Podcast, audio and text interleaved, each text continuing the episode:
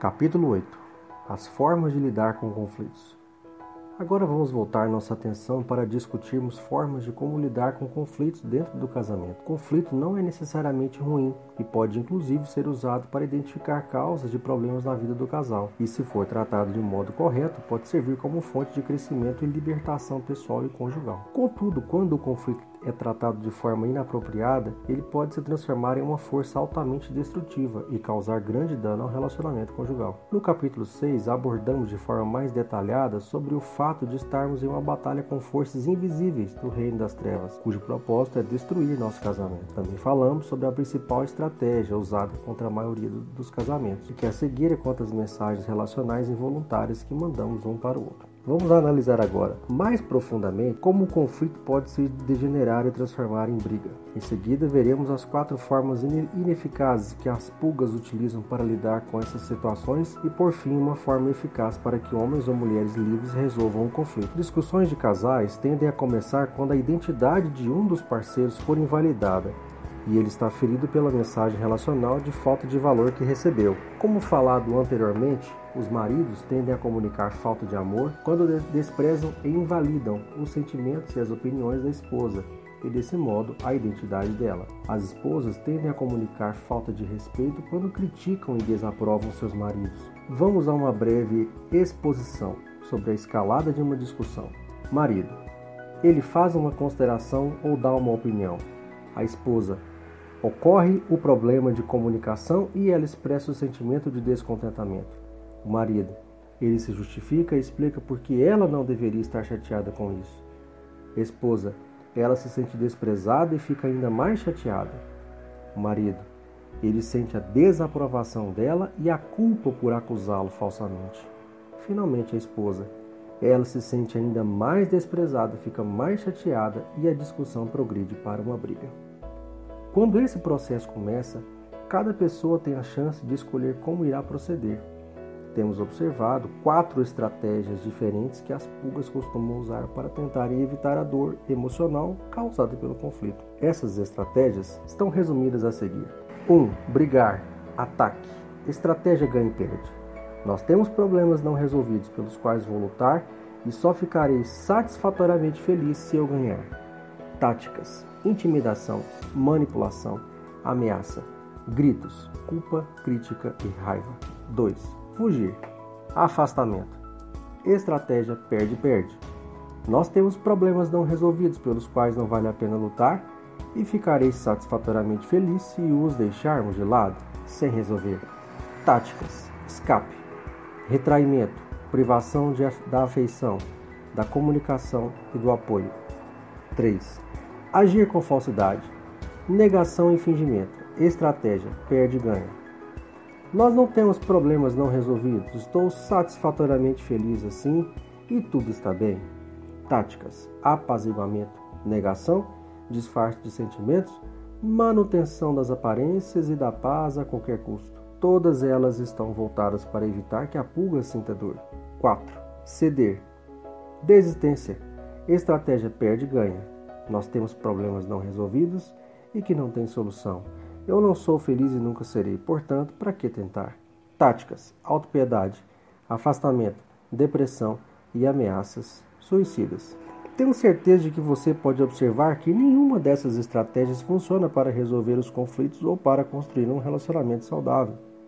Todas elas estão voltadas para evitar que a pulga sinta dor. Nenhuma delas é uma estratégia ganha-ganha, praticada por uma pessoa livre. Isso exigiria a capacidade emocional de reação com novas atitudes e comportamentos autogerados, no lugar de simplesmente reagir às atitudes e aos comportamentos do cônjuge. Procure identificar a estratégia que você utiliza e não aquela que o seu parceiro normalmente usa. Vamos destacar agora uma atitude diferente que é verdadeiramente uma estratégia ganha-ganha. A única ressalva é que ela não pode ser facilmente adotada por uma pulga, porque requer maturidade emocional e uma certa dose de liberação da pulgadade para que seja efetuada. Perdoar. Transmitir compreensão, aceitação e perdão. Estratégia ganha-ganha.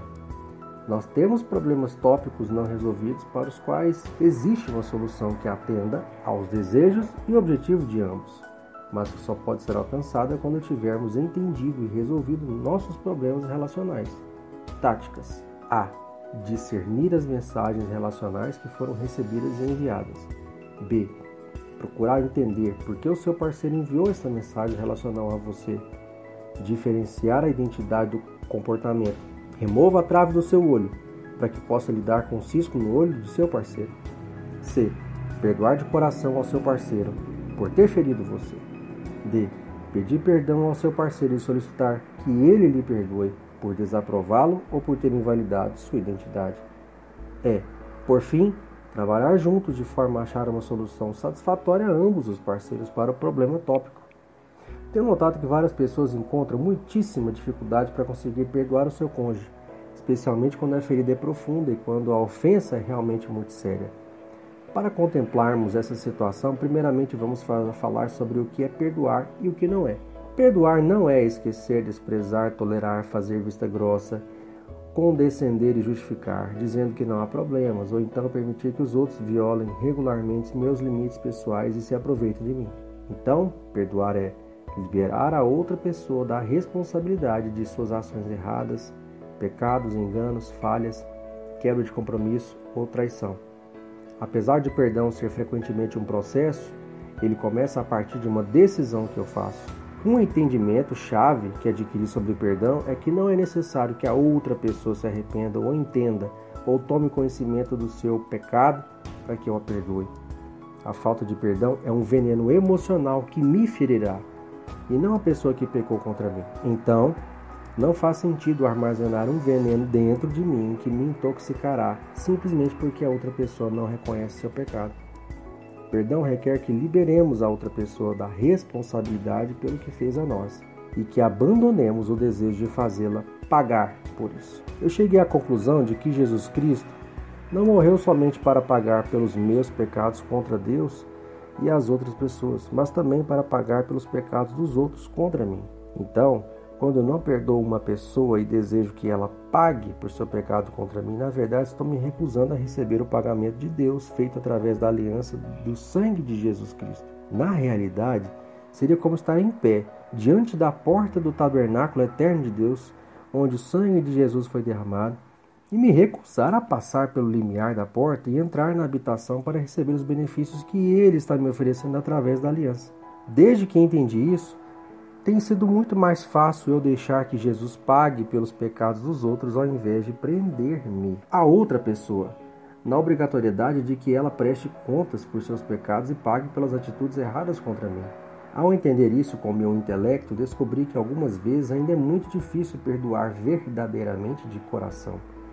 Mesmo quando, em minha mente, eu decido perdoar, algumas vezes o meu coração ainda resiste em liberar a dor, a raiva ou o ressentimento. Tenho certeza de que você já deve ter tido essa experiência. Mateus 18:35, depois de uma longa parábola sobre perdão, Jesus nos ensina que quando alguém peca contra nós, devemos perdoar de coração. Tenho pensado muito a respeito do que significa perdoar alguém de coração. Eu sei que certamente é possível perdoar alguém com a mente, mas ainda assim, não do fundo do coração. Você alguma vez já tentou perdoar alguém, mas na verdade seu coração não, não liberou essa pessoa? Talvez seja muito doloroso e a ferida muito profunda. Mesmo sendo uma pessoa madura e cristã, você decide perdoar a si mesmo. Tudo bem, Senhor, eu a. Então você faz uma oração e libera a pessoa. Você se sente um pouco melhor fazendo a coisa certa. Tudo fica bem nos próximos dias até que você veja aquela pessoa de novo. Em seguida, todos os sentimentos de dor e traição voltam a oprimi-lo e você pensa: ele escapou ileso? Eu é quem fui prejudicado, mas nada aconteceu com outra pessoa, isso não é justo. Então você se lembra: ah, é, havia me esquecido de que eu o perdoei. Jesus pagou pelo que ela fez, eu a perdoo de novo. Você poderá passar por esse ciclo várias vezes, mas a dor, o ressentimento, a raiva em seu coração parecem continuar ali. Você fez a escolha. Você perdoou a pessoa na sua mente, pela fé, mas em seu coração não a perdoou verdadeiramente. Creio que muitas pessoas já passaram pela frustração de querer perdoar do fundo do coração, mas na verdade não foram capazes de fazer isso. A frustração ocorre porque os sentimentos em seu coração não estão sob controle voluntário. Você não pode ordenar que seus sentimentos venham e vão embora a curto prazo. não pode simplesmente decidir que o sentimento de amor venha, que a amargura, a depressão e a raiva desapareçam ou que a alegria entre em seu coração. Seria muito bom se a vida funcionasse dessa maneira, mas não é assim que ela opera. No entanto, descobri que tais emoções poderosas são frequentemente indicadores de outras feridas que estão no fundo do coração e que nunca foram tratadas ou curadas. Quando essas feridas profundas são saradas, o sentimento de perdão é automaticamente manifesto, sem esforço ou tentativas.